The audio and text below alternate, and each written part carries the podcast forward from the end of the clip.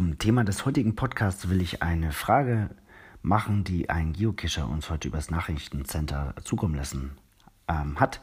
Und zwar lautet die Frage, warum für uns augenscheinlich, also für uns, damit meine ich die Geheimpunkt GmbH, andere Regeln gelten als für andere Geocacher. Warum ähm, wir beispielsweise Geocaches bei Museen, bei Geschäften, ähm, aufgrund von Stadt und so weiter äh, platzieren dürfen, was ja wohl eigentlich äh, vermeintlich gegen die Commercial Guideline verstößt und warum wir beispielsweise Lab Caches legen können. Ob da nicht ähm, eine Verzerrung stattfindet und ob für uns andere Regeln gelten.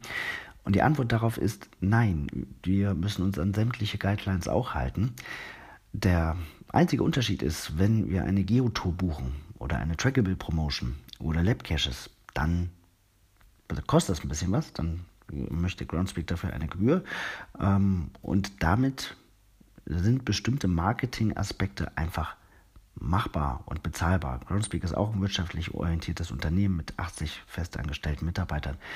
Da muss auch ein bisschen was reinkommen. Ihr macht das beispielsweise über eure Premium-Mitgliedschaft oder über Trackable ähm, Codes, die ihr kauft. Aber ein wesentlicher Teil sind halt auch diese Promotions, Geotour und Trackable Promotions. Und wir verkaufen die für Groundspeak an unterschiedliche Städte und Unternehmen.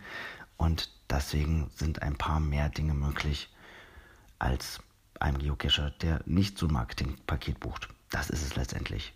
Falls ihr weitere Fragen dazu habt, dann meldet euch gerne, schreibt E-Mails auf Facebook, ähm, schickt uns Audiokommentare, was auch immer. Wir sind da so transparent wie möglich. Habt einen schönen Tag, bis bald im Wald.